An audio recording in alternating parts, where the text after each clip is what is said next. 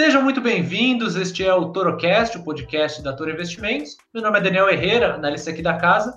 E hoje comigo, nosso economista Paloma Brum. Tudo bem, Paloma? Oi, Daniel, tudo ótimo. Prazer estar aqui com vocês. Como você está? Bem também. Esse aqui vai ser o último Torocast de 2020. E como todo final de ano, o que não pode faltar é panetone, retrospectiva e, claro, olhar para o ano seguinte. Foi pensando um pouco nisso que a gente preparou um relatório super especial com as principais oportunidades que a gente enxerga para o ano que vem. Porque se 2020 foi um ano super complicado, também não faltaram oportunidades interessantes para quem soube olhar isso no mercado financeiro. Então, quem ficou interessado, a gente vai deixar o link para o relatório aqui na descrição do YouTube, se você estiver escutando no Spotify, em algum agregador de podcast. Procura a gente lá no YouTube, no canal da Toro Investimentos, que a gente vai deixar o link para você acessar gratuitamente o relatório completo com todas as ações, fundos imobiliários, todos os produtos que a gente acredita que podem ter um desempenho muito bom no ano que vem. Então, pensando nisso, Paloma, o que, você acha que a gente pode começar aqui a abrir os trabalhos? O que, você destacaria de início? Acredito que as empresas que mais chamaram a atenção nesse ano, Daniel, foram as empresas do setor de e-commerce, é, uhum. que conseguiram entregar os seus produtos, agregar valor para os seus clientes, mesmo nesse universo de isolamento social. E se destacaram não somente aqui no Brasil, mas mundo afora. E aí, diversas dessas companhias já tiveram um desempenho extraordinário na Bolsa de Valores, mas ainda assim seguem com uma perspectiva positiva para longo prazo. Isso porque o ano de pandemia acabou destravando um valor imenso para esse tipo de companhia, no sentido de que Aquele consumidor que antes tinha alguma resistência ou comprava muito pouco online, ele passou a ter que, basicamente por obrigação, ter como único canal a via digital para realizar suas compras. E aí nós acreditamos que é, as plataformas de e-commerce conseguiram então mostrar para esse cliente como é simples comprar online, como é vantajoso, e então acabando cativando mesmo o cliente numa nova experiência de compra, o que vai fazer com que essa tendência de comportamento de compras online se perpetue e de forma cada vez mais forte daqui para frente. Então, é, costumamos dizer que tudo que o e-commerce poderia destravar ao longo dos, cinco, dos próximos 5, 10 anos, ele conseguiu destravar tudo de uma vez só nesse ano. Então, existem companhias que ainda tendem a se beneficiar desse movimento de alta, inclusive nós destacamos algumas. É, dentro do nosso relatório. Então, vale conferir, porque tem empresa de e-commerce que ainda tem perspectiva positiva para performar aí ao longo de 2021 e ao longo também dos próximos anos. É legal, acho que tem, tem setores que a gente vai falar mais para frente que a gente acredita que a pandemia foi um, problema pontual e que as coisas vão voltar ao normal, mas acho que como esse é o melhor exemplo do oposto disso, né? Que é aquele setor que mudou para sempre, acelerou muito a adoção que o, o, setor ia ter no gosto do consumidor, e acho que daqui para frente é, é, só crescimento mesmo, porque é, são mudanças Sim. que vieram para ficar. Qual que é o próximo aí que a gente puxa? Bom, acredito que a gente falou de um setor que se que performou muito bem ao longo desse ano. Vamos falar agora de um setor que teve bastante dificuldade. Vamos falar de petróleo. Então, as uhum. companhias ligadas ao petróleo, elas acabaram sofrendo muito, porque com as pessoas circulando menos, demandam menos combustível, não só para a circulação de pessoas, mas também para a circulação de bens e mercadorias, que nós tivemos uma queda global na oferta de insumos, inclusive, falta uma série de insumos ainda faltam na cadeia. Então, isso aí é algo que fez com que a demanda por combustível global caísse e com isso o preço do barril de petróleo também caiu, fazendo com que as empresas enfrentassem aperto nas suas margens ou até mesmo operações é, operando com margens negativas. Então, sem dúvidas, o setor de petróleo sofreu bastante. Mas agora, com a chegada das vacinas, a perspectiva de vacinação em massa a nível global, isso traz uma perspectiva positiva nós já estamos observando ao longo das últimas semanas o preço do barril de petróleo respondendo positivamente e ainda tem espaço para que o barril ele performe ainda melhor, trazendo uma perspectiva positiva também para as companhias petroleiras. Então também destacamos algumas que estão bem descontadas e com potencial de crescimento bastante interessante em uma delas, inclusive que eu vou deixar guardado aí o segredo uhum. de que é uma small cap, inclusive que faz parte da nossa carteira de small caps do Clube de Pioneiros. Então vale conferir porque a gente revela qual que é essa small cap que a gente acredita tanto também no setor de petróleo. Boa. E você citou petróleo, eu acho que é, muitos analistas têm apontado, e acho que é a nossa leitura também, é que commodities, de um modo geral, deve passar por um, um bom período no ano que vem, né? Não só é, petróleo, mas também minério de ferro, é, papel e celulose, é, todas essas commodities que o Brasil exporta muito, que é um carro-chefe da exportação brasileira, acho que tem é, um, um, bom caminho em 2021. Tem mais alguma ali que você destacaria? Tem, tem bastante espaço. É, acredito que de setores, é, nós tivemos também uma boa performance nesse ano e tende a continuar, é o setor de proteína animal. Então, nós tivemos, é, já tínhamos um problema ao longo de 2019 com o rebanho da China, que acabou grande parte dele sendo dizimado devido à peste suína africana. E aí, a demanda é, chinesa por proteína animal do resto do mundo aumentou fortemente. E aí, no ano de pandemia, é, o, como a oferta global ela acabou ficando um tanto menor do que a demanda, isso fez com que houvesse também uma escalada de preços nesse segmento. Então, as empresas de frigoríficos tendem a se beneficiar bastante dessa demanda global por carne animal. Legal.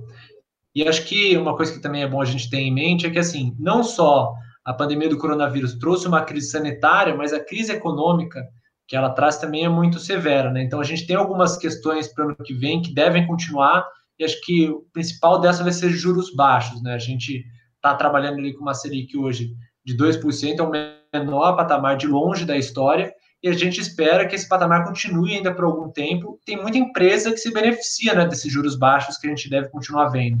O que, que você destacaria nesse sentido? Acredito que um setor que se beneficia muito desses juros mais baixos seja o setor de construção civil.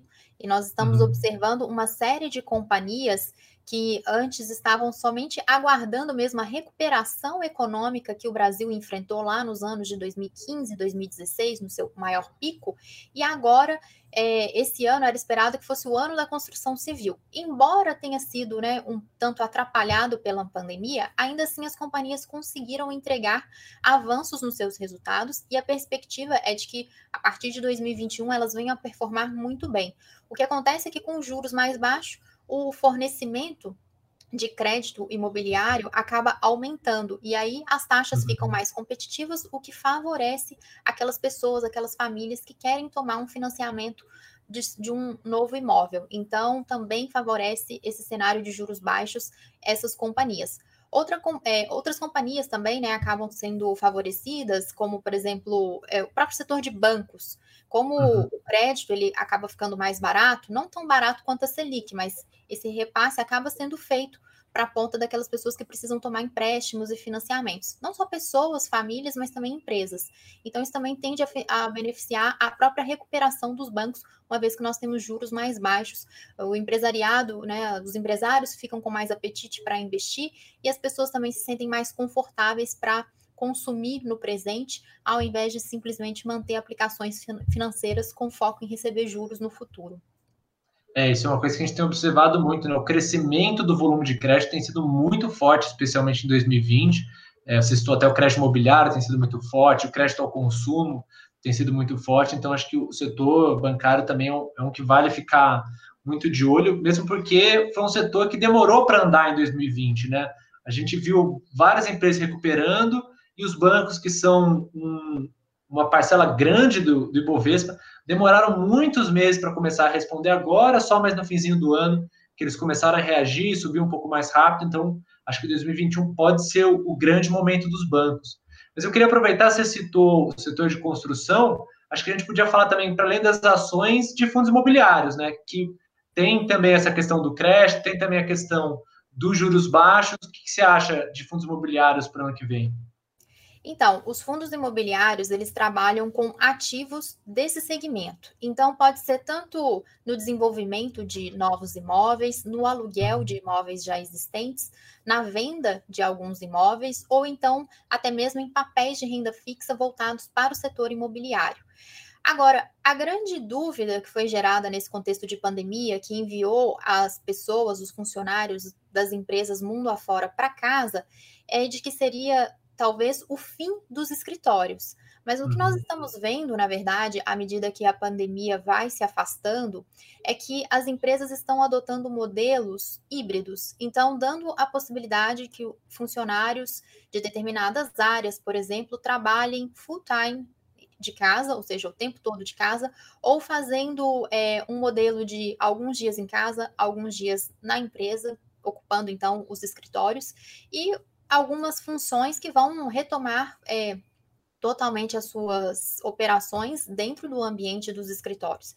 Então, nós podemos ver que não é o fim, como se imaginava, dos espaços físicos para as empresas concentrarem os seus empregadores, desculpa, os seus empregados, e o que nós podemos observar é que talvez até mesmo haja uma expansão dos espaços físicos, né? Já estamos observando isso, na verdade, um distanciamento maior entre as pessoas, porque nós não estamos falando somente dessa pandemia, mas talvez preparar a sociedade para que se uma situação dessa ocorra novamente, que a disseminação não seja tão rápida assim, porque as pessoas já vão estar ali com algumas medidas de distanciamento, até mesmo no ambiente de trabalho. Então, isso só tende a beneficiar o setor, de, o setor imobiliário, por sua vez, o segmento de fundos imobiliários. Um outro ponto também tem relação com shopping centers. Então, existem fundos que são administradores de shopping centers. E aí, o grande receio é de que, nossa, será que as pessoas vão conseguir voltar a circular dentro de espaços fechados? Bom, nós já estamos vendo, principalmente em algumas regiões do país, que as pessoas estão retomando aos poucos ainda, mas já estão voltando a frequentar esses ambientes. Outra questão é que os shopping centers, eles também servem como um ponto de distribuição. Então, o cliente ele tem a possibilidade de comprar online, mas fazer uma retirada muito rápida no shopping center mais próximo. Então, essa, essa função dele, né, de um ponto de logística, é muito é, interessante para o negócio.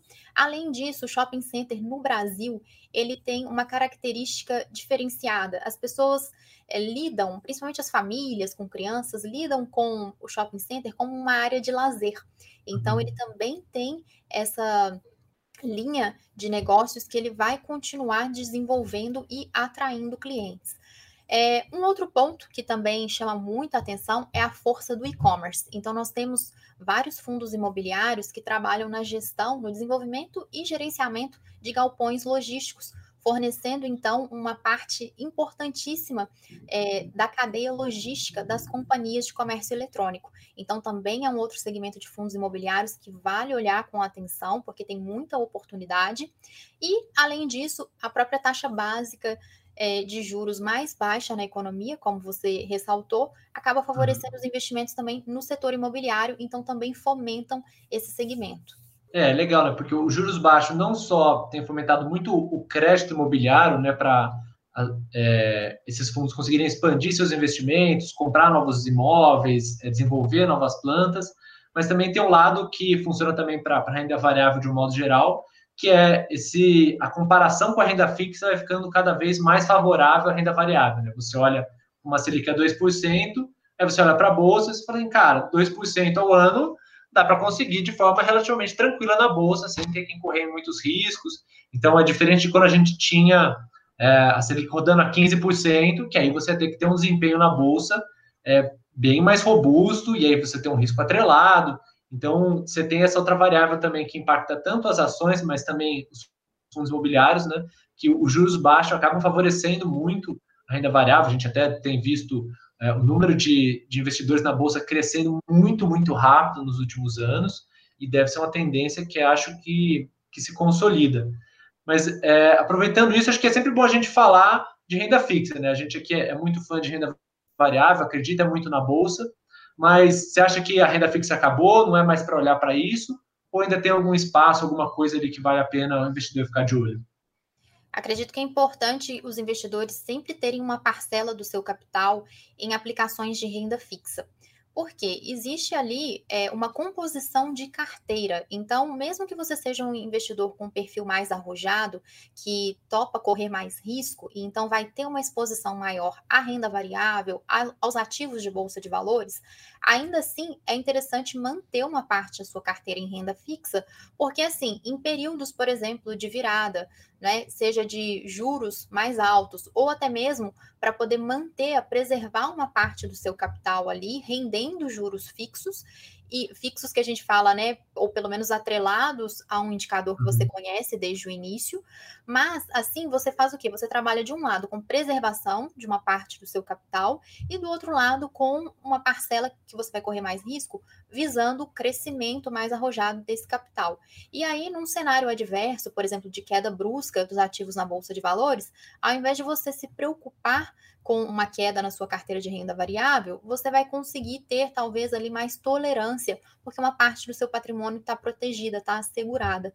Então, vale muito a pena ainda assim manter os investimentos em renda fixa, inclusive, principalmente, aquela parcela do seu capital que você destina para sua reserva de emergência. Geralmente, aqueles recursos que você pode precisar a qualquer momento para fazer frente a um imprevisto, como perda de um emprego, redução na sua renda, aposentadoria, que às vezes né, pode acontecer é, de forma inesperada. Então, uma série de imprevistos que a reserva de emergência ela pode te ajudar ali durante algum tempo. Então, esse valor também vale ainda manter na renda fixa. Lembrando, renda fixa, principalmente uhum. hoje, não é para buscar algo arrojado, tá? Mas é para buscar ali uma preservação de uma parte do seu capital.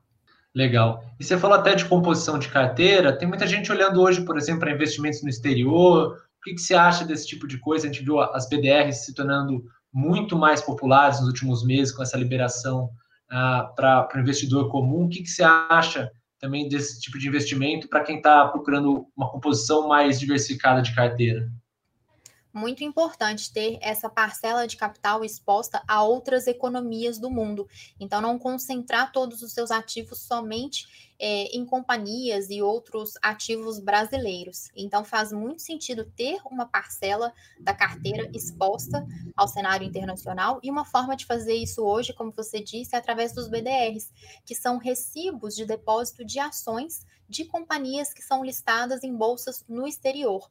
Então, você não precisa transferir dinheiro para uma conta lá fora, não precisa ter a burocracia, enviar documentos para poder abrir conta numa corretora no exterior, não tem a burocracia de pagar é, imposto de renda lá fora. Você vai pagar aqui, mas você faz a sua declaração toda por aqui, porque você vai estar investindo pela Bolsa Brasileira. E quando a empresa distribuir. É, juros sobre capital próprio ou dividendos, você também vai receber, mas você recebe através da sua conta na corretora aqui no Brasil. Então, uma forma super acessível de investir em empresas que são listadas fora e aí trazer esse fator de diversificação geográfica para sua carteira também. Boa, muito bom. Bom, a gente passou por bastante coisa. Tem mais alguma coisa que você gostaria de ressaltar que vale a pena o investidor ficar de olho no ano que vem? Bom, eu acredito, Daniel, que nós falamos aqui de vários ativos é, mais específicos e principalmente de setores uhum. nos quais estão inseridos. Vale destacar também a, é, que é muito interessante o investidor buscar também ter uma composição de fundos de investimento. Os fundos de investimento, eles são é, ativos nos quais você aporta o capital e você vai ter uma gestão profissional, ou seja, existe um gestor e uma equipe de analistas junto com esse gestor que vão fazer a gestão, vão alocar diretamente mesmo o seu capital em uma série de ativos, em classes diferentes, tá? E aí nós temos uma infinidade de possibilidades. Então, nós temos fundos de investimento em ações, fundos de investimento multimercado, que podem investir em diferentes, classes de ativos, fundos cambiais, fundos de renda fixa. Então, vale muito é, olhar para os fundos, seja para aquele investidor que não vai ter tempo de fazer a própria gestão dos seus ativos, ou seja para aquele investidor que ele vai ter uma carteira que ele próprio vai gerenciar e uma outra parte do capital que ele prefere entregar para essa gestão profissional. Então, vale conferir na plataforma da Toro, nós temos dezenas de fundos disponíveis e qualquer dúvida é só entrar em contato com a nossa assessoria que o assessor te ajuda a fazer a escolha dos fundos. Legal, muito legal. Então a gente passou aqui por ações, fundos imobiliários, renda fixa, BDR e fundos de investimentos. Quem quem está gostando desse papo aqui, a gente reitera mais uma vez para dar uma olhada lá no relatório que a gente produziu. Você encontra ele uh, aqui na descrição do canal do YouTube. Quem estiver escutando na, nos agregadores, só procurar a gente lá no YouTube que lá você vai encontrar é, não só essas recomendações, outros setores, outros tipos de investimentos, um relatório bem completo para você ficar preparado para 2021, para conseguir as melhores oportunidades. Então, queria agradecer a presença da Paloma aqui para passar todos esses cenários para a gente, desejar a todos aí um Feliz Natal, um ótimo Ano Novo, e nos vemos no ano que vem. Até a próxima. Um ótimo 2021 para todos. Até mais. Bons investimentos.